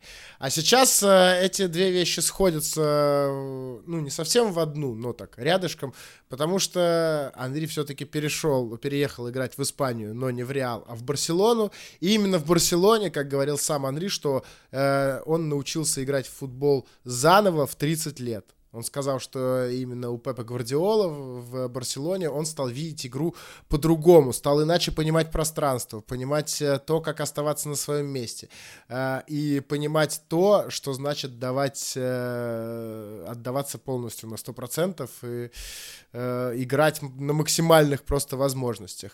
И о, о самом Гвардиоле он говорил, что, ну, это понятно, это уже кто только не говорил этого о Гвардиоле, что его внимание к деталям просто на каком-то невероятном уровне, и о том, что Гвардиола просто сумасшедше умный чувак. Вот, и, э, ну, это понятно. Вадимыч, ты хотел еще э, рассказать вот э, об Анри в э, Барселоне и как раз-таки о том, как именно трансформировался он э, под футбол Гвардиолы. Ну, наверное, надо начать с того, что сначала ему пришлось год отмучиться с Франком Райкардом, потому что тот сезон был... Да, ой, да, точно! Был же еще Райкард, его... точно, точно, точно, да. Э, тот сезон э, был неудачным для Анри э, и неудачным вообще для всей команды. Там Месси чуть не отдали в Хитафе, Роналдиньо по вечеринкам разъезжал постоянно. Райкард, по сути, не знал, что делать с этой командой. Анри тоже предъявлялись очень много претензий, предъявлялось очень много претензий, в том числе достаточно справедливые. Он стал немножко страдать звездной болезнью, причем по-другому, наверное, не назовешь, что, например, когда он э, был на презентации, он такими э, странными, почти что рекламными жестами показывал, как э, зашнуровывает свои кроссовки Рибок. То есть странно, что он вообще расшнурованным пришел туда, и потом уже прям подчеркивал, э, я, я звезда, я рекламирую Рибок, и э, такое ощущение, что он пришел э, не к болельщикам на презентацию, а к спонсорам на презентацию. Вот смотрите, что я могу вам дать. Также он начал больше тусить со всякими рэперами. Я в них не очень хорошо разбираюсь, но я точно встречал упоминания Snoop Dogg в первый сезон, там он с футболкой Анри, с Анри Э, очень, очень часто пересекался. И с 50 Cent, еще там у него одним из лучших друзей тоже за это время в Барселоне стал Спайк Ри. Э, поэтому э, Анри стал немножко -то тоже такой не спортивный образ жизни вести, стал не концентрироваться на футболе на 100%. В Лондоне за ним это не водилось, хотя Лондон как город, как центр всяких событий не менее привлекателен уверенно, э, чем э, даже Барселона. Э, мне кажется, просто оказавшись в Барсе, он почувствовал себя звездой другого масштаба. Ну, вот как в Реале есть этот ярлык Галактикас, в Барселоне, наверное, когда ты переходишь в Барселону, ты тоже ощущаешь, что поднялся вот на эту ступеньку, ты теперь игрок Барселоны. Против Анри изначально это играло злую шутку, но потом действительно пришел Пеп Гвардиола, он, во-первых, уговорил Анри остаться а, после этого достаточно провального сезона.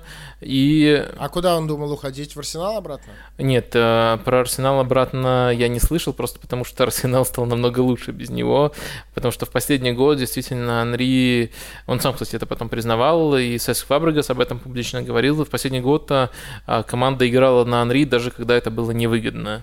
И перестав играть э, в невыгодных ситуациях на игрока, который, э, которого все и так пытаются прикрыть. Арсенал раскрылся очень здорово и почти стал э, чемпионом э, в первый сезон без Анри.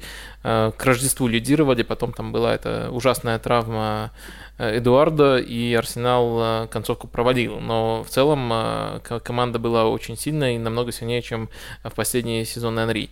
Так что Арсенал он был особо не нужен, но я думаю, варианты у него нашлись бы, если бы вот Гвардиола в самом начале лета не уговорил его остаться.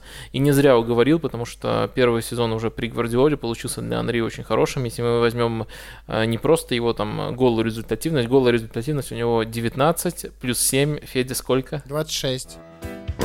Вот они цифры от одного до ста. Да, 26, э, но важно учитывать, что он э, не играл так много, как в сезон, в сезоне в Арсенале. Если мы берем вот чисто по э, вот эту результативность, адаптированную к сыгранным минутам, э, то это вообще второй его сезон в карьере по результативности. Только один э, год в Арсенале был еще более результативным. Так что он очень здорово раскрылся, и как ты верно заметил, э, ему помогло то, как э, Гвардиола заново начал объяснять ему футбол, начал объяснять ему свои концепции. Анри играл теперь э, на левом фланге, но левый фланг э, в Барселоне это не одно и то же, что левый фланг в Ювентусе. Анри располагался очень высоко. Анри э, в нужный момент э, мог смещаться э, в центр практически всегда. Просто ему нужно было вот в стадии розыгрыша держать свою дисциплинированную позицию на фланге, держать ширину, как, как это называл Гвардиола. И сам Анри потом э, очень подробно рассказывал, как в одном матче он забил гол, это было против Спортинга в Лиге Чемпионов. э, Он забил гол, но не соблюдал вот эти требования Гвардиолы. Гвардиола его в перерыве заменил. Это пошло ему на пользу, и постепенно он все требования принял и очень качественный сезон провел. Так, парни, э, давайте, наверное, двигаться к завершению. Мы, безусловно, должны еще обязательно немножечко вспомнить вот тот самый момент, Вадим, которого ты испугался в самом начале. Это э, момент э, за сборную Франции, который случился с Тири Анри, когда он подыграл себе э, рукой в матче против Ирландии. Вначале не хотелось про это говорить, и по-прежнему настаиваю, что это не одна из первых ассоциаций при обсуждении Терри Анри, но тем не менее, конечно, нельзя про это не сказать. В стыковом матче за выход на чемпионат мира, да, Франция не всегда выходила напрямую, Терри Анри подыграл себе рукой, и я напоминаю, если вдруг кто-то забыл, либо, ну, так случилось, не видел, не смотрел в тот момент футбол, подыграл себе рукой, опередив вратаря, отдал пас, и мяч оказался в воротах, мяч, который вывел Францию на чемпионат мира 2010 года. Ну, тот момент, который, наверное, разделил для многих вообще Анри до и после. Можно ли считать Анри приличным человеком, джентльменом и так далее, и так далее после всего этого. А, Не знаю, я не был в такой ситуации никогда. От меня не зависело, выйдет ли моя сборная на чемпионат мира. Плюс, э, ну да, сознательно, наверное, Анри играл рукой, не наверное, точно, он пытался уловить. Но в такие моменты, наверное, есть еще элемент какого-то рефлекторного движения, ты не контролируешь до конца, тебе просто хочется сохранить мяч в игре, и ты не знаешь, заметит это судья или нет. Ну, если бы судья заметил, Анри бы наказали. А то, что он не подбежал, ну тоже, тут легко сказать, что он подлый, я бы сделал, наверное, все не так и признался бы. Никто не знает, признался бы или нет, не оказавшись вот в такой же ситуации. Хорошо, если бы признались, это классный, честный поступок, но исходя из того, что Андрей не признался, я не думаю, э, не, не стоит его проклинать и навсегда прям оч- очернять. А, Но Анри в той ситуации на самом деле был подавлен, когда вся сборная отправилась праздновать, Анри не хотелось ничего. Он поехал в Париж и оградился, выключил все телефоны, не смотрел э, телевидение, не включал интернет. И ну, понятно, все его оскорбляли. И на выходе с тренировочной базы Анри встречала журналистка ирландского таблоида Джеральдин Камиски, у нее в руках был баннер с надписью «Я, Тиери Анри, извиняюсь перед ирландским народом за то, что использовал свою руку, чтобы выкинуть Ирландию с чемпионата мира». Анри не остановился, не сфотографировался с этим баннером, прошел мимо и пошла новая волна ненависти. Анри в этот момент говорит, что чувствовал себя тотально одиноким, потому что футбол очень жесткий вид спорта, когда ты травмируешься, нет шквала поддержки, никто к тебе не приходит, чтобы узнать, как ты себя ощущаешь, это все рассказывает Анри, и в такой же ситуации точно так же все отпраздновали выход, а, ну, сделали вид, что, наверное, ничего нет, так сказали, ну, давай, держись, а по сути такой поддержки на дистанции ни от кого Андрей не получил и говорит, что ну, был очень одинок, примерно так же одинок, как он был в детстве, когда смотрел из окна за тем, как его друзья гоняли мяч на площадке. Но прошел он через это, и, кстати, отец Анри, Тони, которого мы уже не раз вспоминали, говорил, что ничего страшного, давай, э, соберись, потому что у Франции память как у курицы. Все забудут, главное, если ты продолжишь играть так, все простят, никто не будет помнить, что было с этой рукой.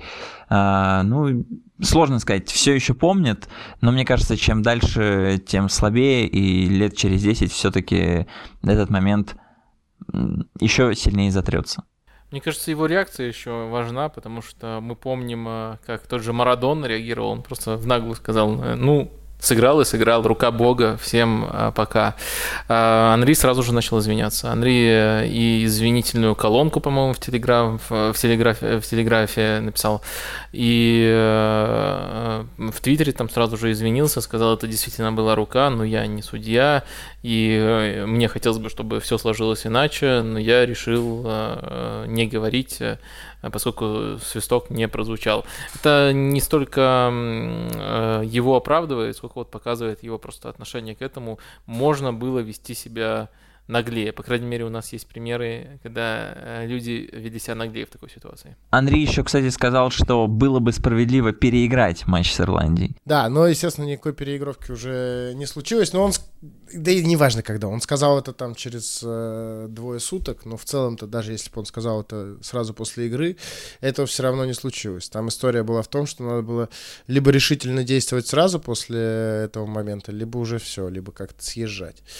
Это, там, на самом деле, был еще вариант, при котором э, Ирландию 33-й командой на чемпионат мира отправят, то это было, совсем, было, было, было бы совсем ржачно. Ну да, это какой-то совсем не тот принцип. Вадим, э, давай про, про, а, про Америку. Скажи мне про Америку, пожалуйста. Есть у тебя какой-нибудь, вот, э, не будем мы много об этом говорить, какой-нибудь, может, какая-нибудь история или что-нибудь про Тири Анри в Америке? Следил ты там за ним? А, следил, но У меня главная история про Тири Анри э, в Америке, как он оттуда приехал и забил за Арсенал. А у меня похожая история. Он приехал в Америку и очень много забил голов э, и отдал голевых передач.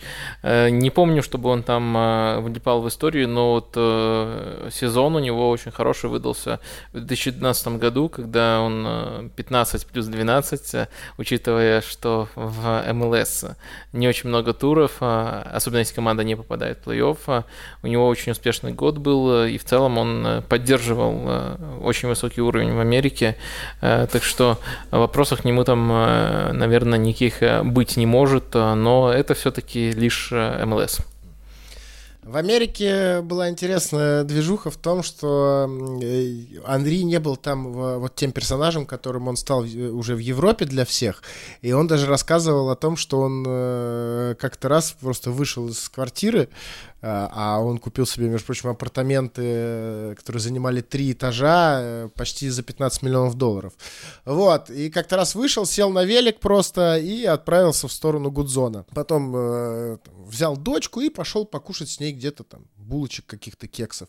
И единственным человеком, который в тот день его узнал, это был охранник э, его дома. Все, больше никто. Никаких автографов, ни журналистов, вообще ничего. И, конечно, по сравнению с Европой для Анри это был э, какой-то невероятный отдых. Э, и он вот это вот он там в метро мог спуститься. Там его не раз замечали в метро. Самый известный случай это когда еще в самом начале его американской карьеры он на первую игру добирался в одном вагоне с фанатами. Я, честно говоря, с трудом э, понимаю, почему и как так, такое возможно. Э, вроде бы команда должна есть, ехать на автобусе, но вот такая история действительно была. Есть даже фотография, где он едет э, с фанатами в, э, американ... в нью-йоркском метро. И он э, в кино снялся в Америке. Он э, в «Антураже» точно появлялся. «Антураж» — это фильм. Да. Название фильма. Да, название фильма. Но была еще одна, кстати, неплохая история в американском периоде карьеры э, Терри Анри. Как-то раз э, Red Bulls, за которую он играл, устраивал э, такую совместную тренировку академии и игроков команды. И Соответственно, Андрей там тоже был. И вот одним из игроков Академии был 16-летний парень, которого звали Аманда Морена. И он был таким ну, можно сказать, э, довольно выпендрежным чуваком. Э, Он все время как-то себя хотел э, проявить, все время всем подсказывал, орал. В общем, постоянно открывал рот вообще, вот, когда надо и когда не надо. И тогда тренер э, вот на той тренировке поделил всех на пять команд, и они как бы играли друг с другом. И был момент, э, и Анри наблюдал за этим моментом, как этот Морено э, посчитал какое-то действие, э, действие игрока основной команды Тайлера Рутвина, он посчитал, что он как-то неправильно действовал и, ну, чуть ли там, ну, наверное, не напихал ему, да, этот Морено, но как-то ему сказал, что э, ты, ты, ты не прав. Вот. И после этого Анри это заметил, вышел на поле, и как только этот Морено получил мяч, Анри как следует врезался, вкатился в него, так что Морено просто лицом вниз упал, э, вот, и Анри подошел к нему и сказал, теперь ты научишься держать язык за зубами. Вот, ну а потом уже подошел к Рутвину и сказал, чувак, все окей, я вернул должок за тебя. Вот, вот так вот. э, Слушай, а ты знаешь, кто, кто два года играл вместе с э, Анри за Нью-Йорк Red Bulls? Нет, сходу не скажу. Ты точно сегодня слышал это имя? Давид Трезегеев. Пеги Луиндула. Как? Подожди, еще раз. Пеги Луиндула, помнишь? Pro Да Evolution ладно? Soccer, начало карьеры. А, ничего себе. Ну что, все, наверное, товарищи. Э, Итак, мы опять наговорили на полтора часа. Вадим, есть э, у тебя про Тири Андрей что-нибудь еще? Или все сказали? Хватит. Да, я согласен, что мы на- нарисовали очень хороший портрет э, Анри игрока. Я думаю, за его последними активностями все э, следили и так, и без нас следили, как он был экспертом на Sky Sports, помогал Мартинесу в Бельгии, и сейчас вот пробует начинать профессиональную карьеру, самостоятельную карьеру тренера. Это, это уже немножко другая история. Наверное, для другого подкаста ее можно ставить. Ну что, Вадим, спасибо тебе большое. Это твое второе полноценное участие в нашем подкасте. И я подчеркну, наверное, уже, э, ну, пятое, шестое точно э, в формате просто там э, гостя как какого-то, чтобы ненадолго как-то поучаствовать. Вот. Подожди, это третья полноценная. Был Беркамп А, и ну был Роналдо Юнберг. еще был. А, подожди, еще И Роналдо был. Офигеть! Влад, я забыл про Юнгберга. Мы вообще Лукомского используем, я не знаю, как, как во, во- все просто... Как, как сказать, чтобы в подкасте это осталось? В общем, во всю да- да не волнуйся, я уже все-таки не, не- не различаю. Э, Про непобедимых говорил с э, Ваней Калашниковым в пирожках, э, вот с вами про Анри Юнберга. Я уже даже путаюсь в этих подкастах. Есть еще Капучино Катеначо, так что... Вот там тебя используют вообще максимально, да, это правда. Капучино и Катаначо, авторский подкаст Вадима Лукомского и Игоря Порошина. Вадим, э, э, ну-ка отрекламируй, э, что там у вас, или ожидается, или недавно вышло? У нас ожидается с э, скаутом из итальянского клуба к возобновлению серии А выпуска, где мы обсуждаем, в принципе, вот за- за- за- зачем нужно следить э, после возвращения чемпионата, который, я надеюсь, все-таки действительно вернется. О, это Игорь Порошин наверняка будет говорить по-итальянски вот так вот, да, вот, и наслаждаться тем, что он... А знаешь, э, самая хорошая возможность э, поговорить по-итальянски для Игоря это назвать номер подкаста. Но он э, лишился этого шанса, потому что мы сбили нумерацию. Да. Так что теперь я не знаю, при- придется креативнее подходить Игорю к выбору момента для того, чтобы продемонстрировать свой итальянский. Да, в общем, Капучино и Катаначо, переходите, обязательно слушайте. А, а еще обязательно, друзья, э, вот прямо сейчас, как только закончится этот подкаст, у меня к вам несколько просьб. Во-первых, в Apple подкастах, кто нас там слушает, э, не поленитесь, зайдите, просто нажмите вот на 5 звездочек. 5 звездочек, это оценку вы нам таким образом поставите. Э, Будем вам очень благодарны, а если еще какой-нибудь отзыв напишите, ну вообще вы лучший человек среди всех наших слушателей. Все, кто это сделает.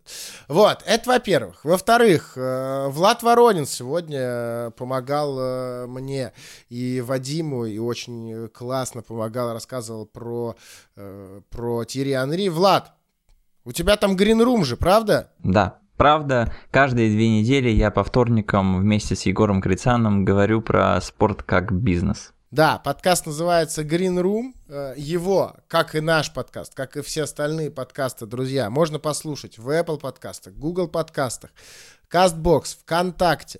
В Ютубе мы выпускаем э, наши подкасты на Яндекс Музыке. Ну и, конечно же, блог на sports.ru называется он подкаста на sports.ru. Э, Подписывайтесь. Э, это, кстати, удобно сделать в приложении sports.ru. И еще можно подписаться на одну вещь. Инстаграм Федя Маслова просто Фед. Спасибо, Влад. Спасибо большое, да, пишите, я там всем обязательно отвечу. Над сегодняшним выпуском, друзья, помимо э, Влада Воронина, Вадима Лукомского и Феди Маслова, работали Орас Дыда, спасибо ему большое за помощь в поиске информации про Тири Анри. Руслан Копылов э, сделал так, что этот подкаст появился везде, где вы его сейчас слушаете. С Руслану за это большое спасибо. Ну и, конечно, Макс Матиенко, наш монтажер, сделал так, чтобы этот подкаст был слушать повеселее. Напоминаю, друзья, что у нас есть почта пропустил собака sports.ru и именно туда присылайте нам э, все свои э, аудиофрагменты. Следующий выпуск подкаста мы экспериментально пробуем записать про один конкретный матч, про матч Франция-Россия 99 -го года. Э, Ваши воспоминания, ваши эмоции, какие-то, может быть, э, переживания, в общем, все, что угодно, что окружало этот матч. Может быть, вы его смотрели впрямую и после этого э, пошли и напились очень сильно, а может быть, вы посмотрели его только через 15 лет записи и все равно испытали какие-то невероятные эмоции. В общем, пропустил собака sports.ru до двух минут аудиофрагмент обязательно ждем. Влад, Вадим, вам спасибо большое, давайте прощаться. Тебе спасибо. Пока, Федя. Пока, Вадим. Всем пока, спасибо, что пригласили. Э, И Тири Анри, конечно, легенда. Согласен, Вадим, да ты тоже легенда. Э, Давай, пока, друзья, услышимся через неделю в следующий четверг.